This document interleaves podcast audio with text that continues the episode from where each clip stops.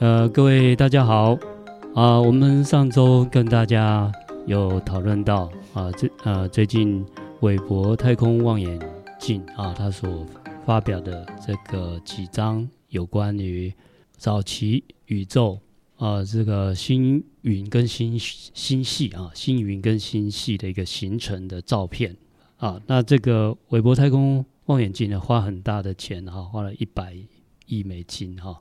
那之前还有一个哈勃太空望远镜，那这两个解析度看起来就有不有很大的差别，然后再加上韦伯太空望远镜，它有几种不同红外线的频率啊，所以它可见光、红外线应该都有。那那时候的哈勃太空望远镜只有可见光，所以啊，当然它观测的这个精度就没有办法像现在韦伯这么好。啊，至于花这么大价钱值不值得啊？那就要看他后续啊能不能真正拍到宇宙深空还有一些突破的一些图像进来。没错，没错。啊，在这个啊，我们上次有谈到哈、啊，在佛陀的经典哈、啊，他当时所讲的一种宇宙的生成啊，以华严经来讲，就成出坏空，他有描述到一些星团、星云。啊，它的一个形状是啊，这次我们从太空望远镜啊，NASA 公布出来的这几张照片来讲，也确实看到，呃，有不同形状的、圆形的、接近方形的，还有水回纹啊，就是像环状的，还有非常璀璨的，像一朵花的啊，在这一次的照片上都可以看得到啊。那上次有我们的听众有留言啊。希望知道这个 NASA 的网站，嗯。啊，那我们已经贴在那个那个回复区了，是。啊，它有一个呃韦伯太空望远镜的专区，然后它有个哈勃的专区，啊，那大家可以先来韦伯的专区看看，然后你再去比较一下，呃，哈勃以前拍回来的图像啊，那个解析度真的差很多。哈，所以从这一点，呃，NASA 花这个钱就对得起美美国的纳税人了吧？哈，这这这法师身为一个一般的平民哦，我就会好奇，就是说，你能花一百亿打造一个望远镜，你也可以花个一万块找一个好一点的 Photoshopper，把一个照片 P 的好看一点。这个应该应该不管怎么样，就是不管他拍东西到底好不好。他最后出来给人家的东西一定要好，不然交代不了啊。呃，是啊，但是呃，他们这一次，因为这个不是只有图像好看而已了哈。哦。因为他呃，这个是跟天文研究是有关的嘛。嗯。啊，所以呃，他们用不同的可见光或者是红外光的频率来接收这些光线啊，事实上都有一些研究用途，比如说某个频段。啊，它是以这个星星云或恒星，嗯，它比如说它在形成的初期是什么样的亮度、强度，那它就有不同的光线的频率，嗯，那它的生命的中期跟生命的呃末期啊，或者它们经过爆炸变成红巨星或者变成白矮星，那必须要有不同的可见光的范围，它才能够把这些都拍得到。啊，有些是，有些有些像白矮星，它那个光线是非常弱的，所以可见光它是拍不到的啊。那这一次啊，有一个南环状星云里面啊，它双星系统里面有一个是啊白矮星。那以前的天文望远镜啊，旁边也可以拍得很漂亮，但是它就没有办法拍到那个白矮星。那这一次那个白矮星很淡，哦、但是因为啊它的那个光谱的频宽比较广。所以这次就把它拍到，却证明就是哦，它原来它的中心，呃，里面双星有一个已经是到圣恒星的末期啊，然后坍缩成白矮星。那在坍缩的过程中，把这些呃它的大气还有这些尘埃物质往外喷发，就形成一个环状的星云。了解了解，所以还是 NASA 推出来，应该还是是真实啦，不会那边。给你拿一个假的照片，呃，是，那他这一次的照片事实上是有合成，所谓的合成就是说，他把可见光的红外光的不同频率，他把它合在一起。啊，所以肉眼看不是长那样。啊，肉眼看单一的都不都不一样。所以现在您您上他网站看那么漂亮，我最近拿给一个专门画那个佛画，就是佛像的那个老师啊、他们画那个佛像后面有背光嘛，嗯，好像是圣贤后面的那个发光啊。没错没错。我说啊，你如果能够表现出这个，哇，那就。要画出宇宙的，对，它很有意境，那个意境哈，大家可以真的上去看那个那个图，那一那个一般我们很难把它很难是画出来，对对对对，那是对对大自然的妙奥妙，是的，是的，啊，像我跟那那位佛画老师在讨论啊，他曾经试图画过极光啊，大家想象那个南极那个极光，或者北极那个极光。啊，它是电离层所反射的啊，那你要表现那个极光就不太容易。啊、不过极光是单一颜色，啊，当然极光也有不同颜色，它也会变。但是如果大家去 NASA 那去看它那个图，哇，那个啊，那个图真的是一般很难用我们现在啊的这个什么颜料啊去调出来。啊，特别是大家可以看这一张，就是船作星云这种颜色，真的是那个老师说哇，他们用胶材、矿材或者现在的颜料都很难去嗯调出这这一种颜色出来。这是真的很漂亮，可见法师也真的是一个实实在在的科学男儿汉啊。呃，你看法师光一个这个 NASA 的照片，可以开心的聊了两集哦。没看法师平常那么兴奋的哇！你看，你看啊哇！当机中，你看这个照片好漂亮，是是是，对这个真的 有对这个天文有兴趣的听众朋友啊，或者是好奇的朋友，真的可以点一下我们的网址去看一下这些照片。是是是，好，大家可以上 NASA 的官网去看一下啊。那我们提供在我们的网站里面。那法师，我们这一集我们要来聊些什么东西呢？呃，我们已经谈到这个所谓的天文现象嘛，哈。我们今年还有一件科学上的大事，跟天文科学有关啊，跟这个不明飞行物体有关的啊，那也就是这个美国的国防部哈、啊，在半世纪来，就五十四年来啊，在今年的五月十七号，嗯，办了一场 UFO，就是不明飞行物体的听证会。听听证会？是的，国防部的听证会，这是对美国的众议院，嗯，对众议院的议员，啊，就是把呃美国政府从，特别是从二零零四年里面以来，啊，有超过一百四十起不明飞行现象或不明飞行物体的照片、影片，啊，做一个整体性的报告。是，那这个报告哈、啊。有公布了影片跟照片，不过啊，大家觉得有一点遗憾的就是，美国国防部也没有办法公开的证明说是不是有外星人啊，所以他只是承认说这些飞行物不明飞行物是存在，它不是虚构的。呃，是，就是说这一些这个些照片是。真实是真实的照片，就是他们手上有一批是真实的照片。那这个是照片是不明飞行物体 UFO，但是呃，他也没有办法证明说是不是有外星生物或者是外星人。OK，所以应该是说他证实 UFO 的存在，应该可以这样吗？他证实这 UFO 他手边这一批照片是真实存在的不明飞行物，就确实是可能现在人类科技。无法发明出的这种飞行物，对，以目前的我们的人类的这种科技是所发明创造的飞行物体，嗯，跟影片还有照片所拍到的它的这种飞行的轨迹是现在的技术做不到的，人类的技术做不到的，哇，这是确定的啊！但是大家期待的是，国防部会不会，美国国防部会不会宣布说？啊，真的有外星人，但是这就让大家失望了。哇，哎、欸，我相信这个全世界的我们这个外星人的粉丝们呢，应该都很开心的。就第一次，这个美国的国家单位居然承认不明飞行物的存在。哎、欸，那这时候我会好奇一个问题，法师，您个人是相信外星人存在的吗？您是支持还是不支持？呃，我个人是蛮支持的哈。你就认为他们存在？我认为它是存在，但是是不是我们电影、小说还有 漫画看到那个样子？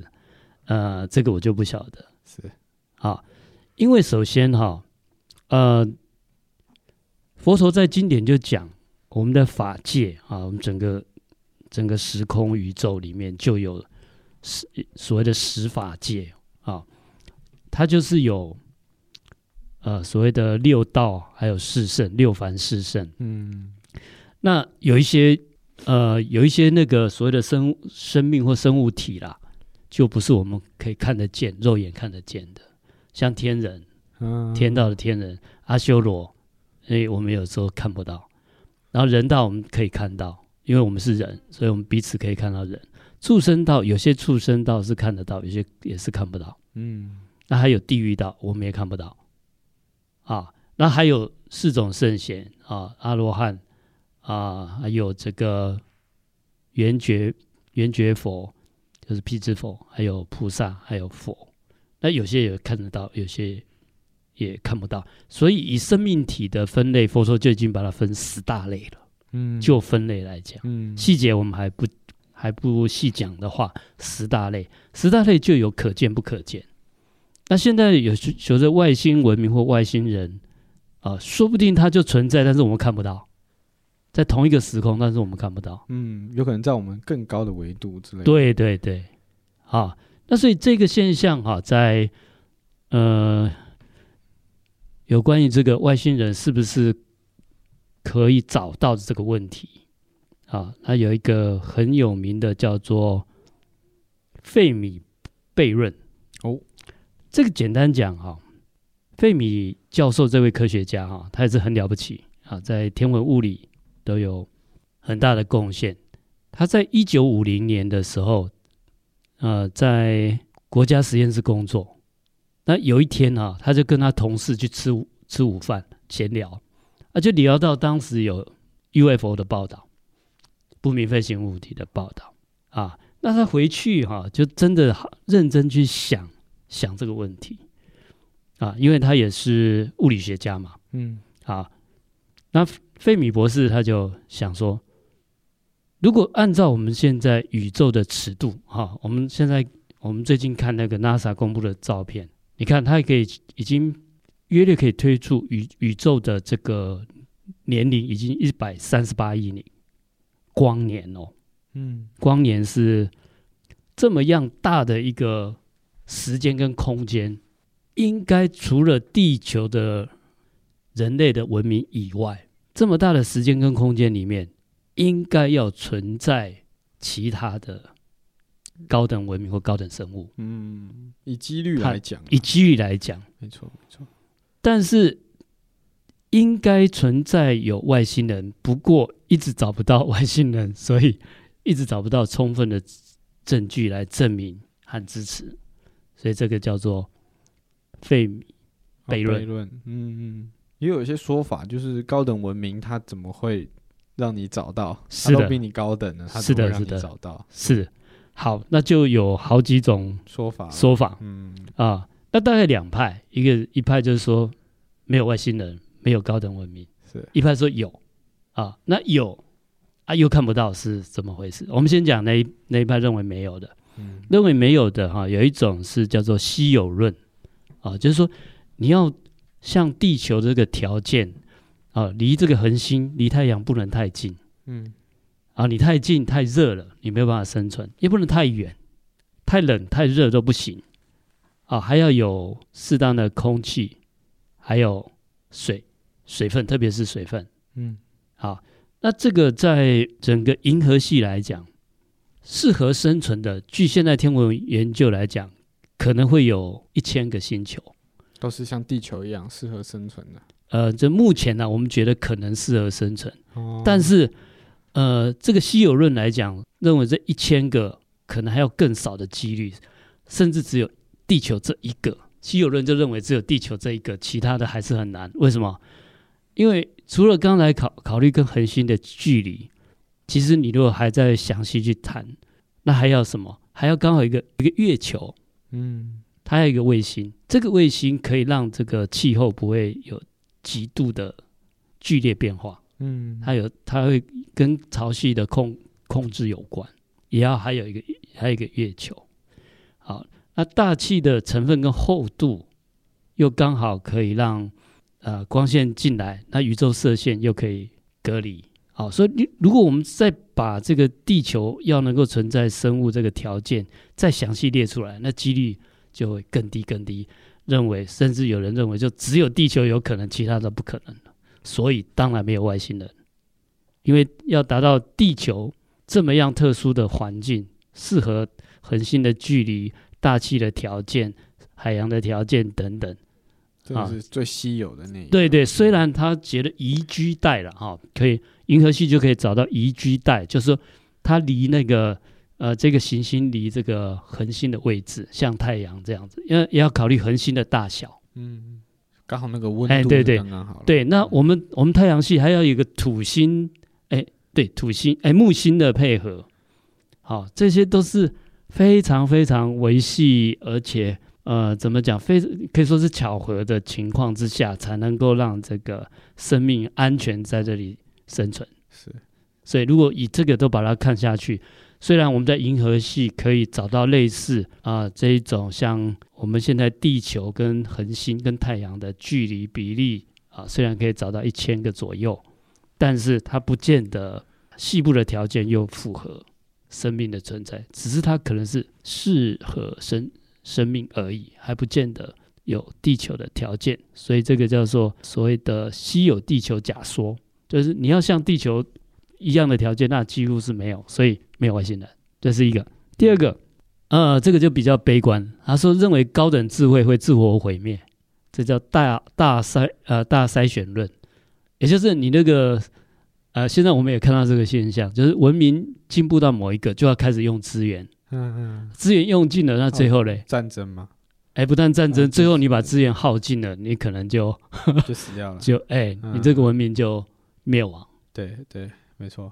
要么战争，要么就是你没有资源就灭亡，因为你最后都要。你看现在，我们想想看，我们现在如果没有电，人口锐减，对不对？你想想看，如果我们一百年没有电，没有电就点蜡烛嘛。嗯。啊，现在没有电，几乎不用火了。你看，所有的交通停摆，学校停摆，行政机关停摆。确实，我们地球资源耗尽到一个程度，很快可能过个几百年，地球就从人类就从地球上消失了。是，所以越高度文明，你会发现它就越依赖这个星球的资源。好，那那个不是无穷无尽的资源啊，那资源尽了，所以这个这个理论，这个假说大筛选论，就是说，为什么？它存在过，但是都消失了。就刚好我们现在活着 有观测能力的这几百年遇不到，现在遇不到，现在没有，都挂了。因为像很多传说嘛，就各种文明都会有一些他们的这个以前的一些文献啊，或者是传说，就是说有某某星人啊来到地球啊，然后我们是他们造出来的奴隶啊，等等等等。对对对，那这个就这个就是另外一派认为说有，那有好，那有，那为什么看不到？因为这是悖论嘛？对对对，你既然说有，从几率来推，又应该要有，那可能是还没看到啊。哎，对，那就有一种就是说，因为太远了，数量级的。因为您看哦，我们现在离太阳系最近的恒星是半人马座阿法比邻星，有四点二二光年，还要走四年呢。啊，四个光过来也要四年。对对对，好，那第一个。他有没有能力？假设说我们现在办人马座那边有有高等生物，嗯，好，那他有没有办法发现地球？或者我们现在我们现在人类的这个太空船也还没有办法到那个地方，没错啊。然后就算他他那边有这个有高等生物啊，或者他发了信号，那我们到现在我们也现在地球人也也有在对。外太空发信号，而且还没到，或者他们还没有来，对对。啊，所以虽然有啊，但是因为太远了，太远了，所以现在还没有办法接触。啊。第二个是技术的原因。啊，像我们现在技术观测技术不够，观测技术、通讯技术还有航行技术。啊。啊，现在哦，就算你觉得啊，就算啊，你确定那个地方是适合人生存，但是你有办法有太空船真的到得了半人马星座嘛？或者半人马星座的高等生物能够来地球嘛？嗯嗯，有没有这个啊？是不是我们电影啊，我们的那个动画里面想象有这么高的科技，可以超光速飞行，可以啊跨越虫洞啊？什么不晓得？嗯，也许根本。都没有这个技术，我们现在也去不了，他也去不来，所以没有接触。还有第三种，就是说其实他们已经来了，但是他故意不跟你接触。比如说像我们在地球看到那些飞行物，不那种不明飞行物体，可能就是他们可能躲在我们的地底，或躲在海里。是，那不跟我们接触，也许啊，他是在做侦查，嗯，他也不知道你们是怎么情形，嗯，啊，他也。还不愿意跟你接触，甚至有一点回避闪躲，或者他把我们的记忆都清掉了。哎，这 好是就是可能是刻意的，刻意的刻意回避回避。好，然后另外还有一种说法，就是其实他已经跟人接触了，嗯，只是他隐藏成啊、哦，可能都也是人类的形象什么哦，哎，他跟你接触，但是你不知道而已。也也也有可能是他只跟有领导力的国家高层，那国家高层又不会跟我们说，是是是，哎、早就接触了，达成协议、啊，或者是古代的圣贤，其实都是会不会他就是外星人？就什么秦始皇那么伟大，怎么可能啊？外星人是。好，那大概这这几种，那这哎这几种啊情况。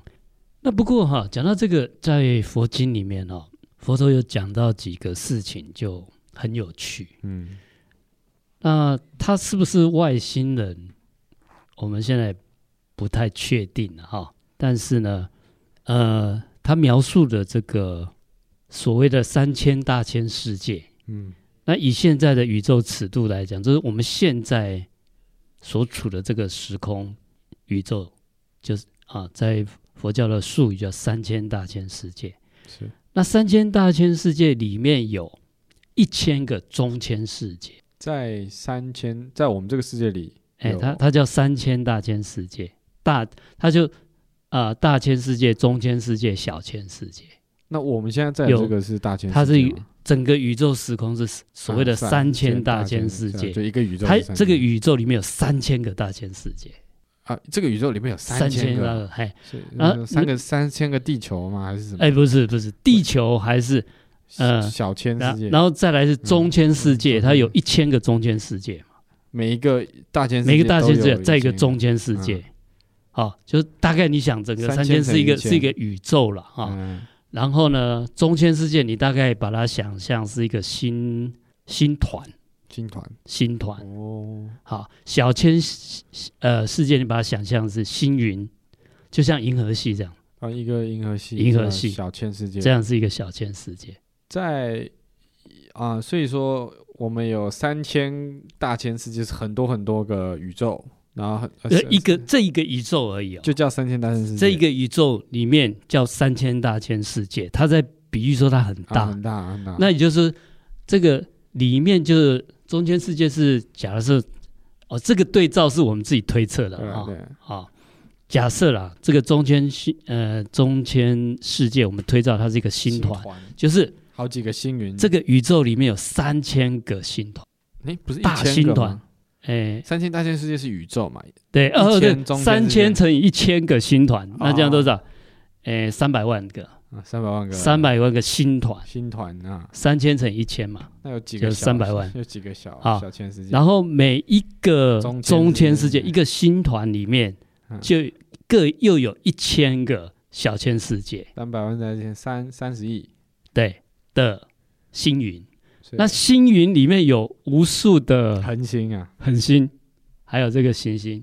哎，那个这个比例是不是跟我们预估的那个？有点像，有点像，所以现在在推测会不会就是讲这件事，不晓得，只是他有特别有讲三千大千，那就是一尊一位佛他教化的范围，好忙，就是一个宇宙。那那那个那个阿弥陀佛是另外一个三千大千，就那个叫西方极乐世界，哇，哎，它又是另外一个宇宙。嗯所以叫平行宇宙。如果有外星人，然后假设真的是宇宙大大成这样子，有几千，搞不好有几千万个文明存在哦，那那他好忙哦，我们光管一个地球就累得要死了。对对对对，那他这个这么忙，他怎么 有办法？就是说，哎，这就是要从量子物量子物理来来来探讨一个量子去。对对对对对对对对啊，就像我们现在量子比特可以。对啊，那个计算量、处理量就不是我们这个零零跟一啊，原来的那个二元呃二元数位可以处理的。是是。好，说不定他的大脑就是量子量子比特级的。啊，现在几个大的科技公司都在啊，有没有？哎，那个 IBM 发表那个多少个量子级，我忘记。下以后我们有机会再来讨论这个问题。更精细的这个计算机是吗？它的。计算量更大哦，啊，因为你看嘛，我们现在是靠零跟一啊来做排列组组合，对，没错，形成这个数位计算嘛，啊，那因为它现在的量子有叠加态，所以它就不是只有零一这两个状态，啊，嗯、它这个状态是一个量子的叠加态，以后我们再专门来做一期。来聊聊这个，来聊聊聊这个部分，好啊，说不定那个那些呃这些圣贤的 已经开发到这种，哎，他们已经脑的开发已经在哎用量子运算也不一定不晓得啊，有趣的题目啊。那在佛经里面有谈到说，我们这个小千世界里面有四大步骤，嗯，那我们现在人所住的这个。叫做南边的南瞻部洲，那你就想，哎，刚好，哎，很凑巧，我们现在地球所处的我们的太阳系，嗯，啊，我们的地球所处的太阳系，在银河银河系这样的一个星云里面是比较属于南侧的。哎，可是本质上在。银河系或者宇宙应该没有方位，对，那方位是相对而言的哈。用某一个角度来看，就是说，如果我们从宇宙的中心啊，现在就现在在呃，以我们呃现在去天文观测啊，找到一个中心来讲，嗯，啊，这些当然是相对的啊。那宇宙的中心，然后我们再从呃，以它为一个这坐标都是要参考。参考不同的坐标嘛，是。好宇宇宙的方位，然后再从那个银河系的方位这两个参考坐标来看的话，那我们现在的呃太阳系啊，就所谓的南边呐啊，嗯，那反正不管了哈，是不是南边不管，就是他就讲有四大部洲，嗯，在这个小小千世界，南边叫南瞻部洲。我们在南瞻，哎，啊、呃，北边叫北俱芦洲，北俱芦洲啊，然后西边叫西牛贺洲，啊，东边叫东胜神州，是。啊，那比较有趣的是哈、哦，他有特别提到中间是须弥山，啊，嗯、那须弥山现在看不到，不不过目前如果以银河系来来讲的话。目前的科学观察、天文观察认为，银河系的中心是黑洞。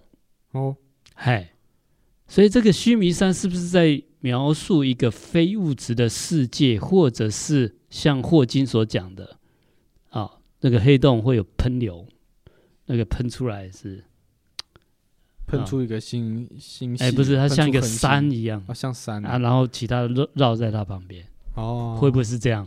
啊，这个我们不知道，因为现在观测还没有办法去拍不到。啊，这个是首先这样一个描述就很很有很很很特别，然后更有趣的是，他还描述啊，是假设了哈、哦，我们现在我们太阳系的人类地球，嗯，啊这样的生物，啊刚才讲四大部洲，那还有三大部洲，那会不会是三种外星人？就在不同方位各有一个文明，对对，各有一个文明。然后他还描述，哎，这各有一个文明，它的长相，哦，它的身高，它的寿命。哦，哎，我们听一下好了。好，所以这这个释迦牟尼佛有讲，就是哎，有讲到这个，有这个四大方位，然后哈哈，就在佛经里面 有讲到这个，欸、很有趣的。哎呦，好，我们先讲呃东边的好了，东胜神州。我们在南边嘛，哎，所以就在我们的相对的，相对的，哎，相对，对对对，OK。好，然后他说，哎，东胜神州的人啊，哈，哎，他的他的脸长得像半月形，哎，半个月亮，半月形，半月形，半半月形，半月形，OK，对，他就这么讲，说人面亦如半月之形，好。啊。然后身长八肘，八个手肘，那如果换算大概四米高，很高，很高啊！哎，寿命是两百五十岁，可以活两百五十年。哦，算比我们长命这样。哎，他就 他有这样的描述啊，这是东边的了。东边，我我们不知道他是不是就是一种半月形哦，所所谓的地外生物，不晓得啊。然后再来，呃，啊，南部。南部就是我们现在所待的，所以南阎浮体。哦，我们哎，那应该就是我们的人种啊。南边是我们吗？哎，对，那就就是我们现类似我们的人这样子。啊，他说南边的人啊，脸啊，就像我们的地球，像有点圆形的，但是下巴下巴哈狭窄，上面额头比较宽。像我们的地球，但是下巴圆的。圆圆的头，下巴狭窄，所以是尖下巴的意思嘛？如果下巴狭窄，额头额头比较宽，下巴比较窄，哦、那那你看就像像人的样子，对对对。嗯、啊，刚才讲那个东森神说那个半半脸半月形的 半圆形的，不晓得长什么样子，半圆形。半圆形的脸啊，这个就像，哎、欸，就所以啊，一般的佛佛陀也讲，我们就是南瞻部洲的嘛，它就，就像我们的现在的人脸这样子、嗯、啊。我看一下，那呃，说身体长三点五轴，现在在一米七六，哦，又跟人类差不多，哎、欸，然后也有三轴半的，也有四轴的，那也有两两米左右的。我们长比较高，打篮球的啦。哎，对，寿命一百岁左右。我这这只是人类了。然后，但是中途中夭者多，夭中途啊不会活到一百年。哎，中途死亡的很多啊。这个是比较像现在我们地球了啊。然后再来西牛贺州西边的，西边的啊，西边的，哎，他们的脸就是很圆，像满月一样。哦，大饼脸。哎，人面一如满月。对，大饼脸这样，好，然后他们身高很高，八米高，十六肘，手肘的八公尺啊，八米高。啊，巨人啊，嗯，啊，寿命有五百岁。哦，五百岁，嗯，其实也没有到真的很长，是。我想要听到什么两万、三万岁那种，哦，那个就是天界了。哦，那天界。现在讲的是像我们人一样，还是所以就像，所以叫外星人。哦，那如果外星生物、外星生命，那可能又是另外一个层次，更高层次。对对对对对，哦，了解了解了解。啊，所以有外星人，嗯，可能外星生命，甚至有外星高等生命。哦，明白明白。哎，OK，好，八米的圆脸男，圆脸人呐。对对对对，好，那我们再看北北边的啊，北边的北距泸州对边，哎，对边。那他们的脸哦是方形方脸，长得是方脸，身高更高，身高是三十二肘，那差不多有十六米高，十六公尺，十六公尺那大概有五楼高，寿命有一千岁。我、哦、这个十六公尺，我一千岁，这个人、嗯、这个 这个就比较寿寿命就比较久。他们的衣服应该卖比较贵 有十六楼。用的材料比较多，哇，哦，所以有四种人啊，就在光光明河系就有这个，哎哎，光一个小千世界，小千世界就有四种，就有四大步骤，但他他没有讲这个我们生活的这个时间是重叠的，对不对？他就形容而已，所以有可能他们存在过，或是还没有出现，呃存在。呃，这个倒没有特别讲，嗯，但是如果从这样子来看，很可能是同时存在。啊，我们同时对。但是所谓的同时存在，是我们这一刻，因为呃，我们知道整个佛说在佛经里面讲的整个宇宙观跟生命观都是生灭的。对。那我有可能这一世在地球，下一世到其他其他星球？对呀、啊，是是有可能的。是，所以它是不是重叠，也要看它的一个时空的关系，哦、时空的因缘。对，所以我有可能。下一次有十六公尺，对，你可以投身在那里，十六 公尺，北距泸州就十六十六米高，哎，那就是对我们来讲是地外，嗯。嗯、呃，地外行星或者是外星人，外星人是，这是以人道来讲。其实我拉回来看，我就是说，其实很多很多的，不管是啊、呃，我们讲这个宗教，是还是一些古文明的一些传说啊。都提到说有这个其他生命存在，不管是外星人啊，还是啊他们所祭祀的神的叙述，其实都跟人不一样。那地球上就真的很多很玄乎的东西，什么金字塔啊，那种古迹啊，就是在那个时代是不可能造出来的。那加上近期这个英国呃不是美国政府又承认 UFO。是，最开始，我相信越来越多人要开始思考，或许真的我们不不是这个这个大大的宇宙里面最特别的那个生物，很有可能只是我们还没发现，或者对方故意不让我们发现。对，那 不管是我们现在还没发现，或故意不让我们发现，啊，那总之啊，还是要珍惜我们现在所处的地球跟我们的环境，这才是真正重点。没错。啊，那虽然现在有很多科学家啊，像我们这个马克思，嗯，马马斯克，马斯克，马斯克。啊，他希望说能够移民到火星，啊，那移民到火星哈，当然这个构想是很好，但是想想你看要付出很大的代价，那我们为什么不把我们地球的破坏啦、资源的浪费啦，那个 再减小一点，没错啊，我们拼命让地球加速这个毁毁灭，然后我们去移民火星，这是不是有一点舍本逐末的 的想法？没错，没错，确实。而且那个霍金有提醒我们，我们真的对这种地外行星或者是外星人，最好还是保持一个谨慎的态度。啊，也不要随便去接触。是他举一个例子，他说：“你大家，你只要想想象哥伦布发现新大陆以后，对美洲的印第安人造成什么样悲惨的下场就好了。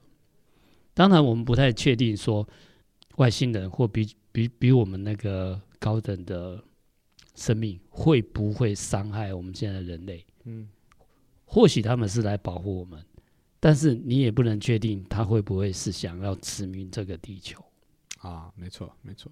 好，所以呢，我们真的是要好好注重的这个环境的保护啊。那对我们个体来讲啊，宇宙这么浩瀚啊，那如果大家真的想去找外星人，很简单嘛，哈，你就修到。一定的层次，我们成为觉者，你成为觉者就可以瞬移。对对对，你打 你你打你把你的量子量子态的能力拿出来，你就瞬移 啊。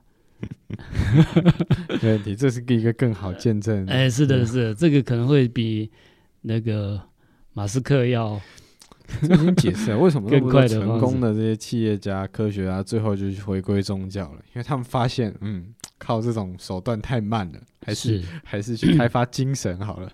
对对对，那这个也是要给我们好好反思一下。是的，是的。哦，就好像，假如我们生病了，现在地球也生病了，我们应该思考怎么治病吧，不是逃走吧，不是跑给医生追吧。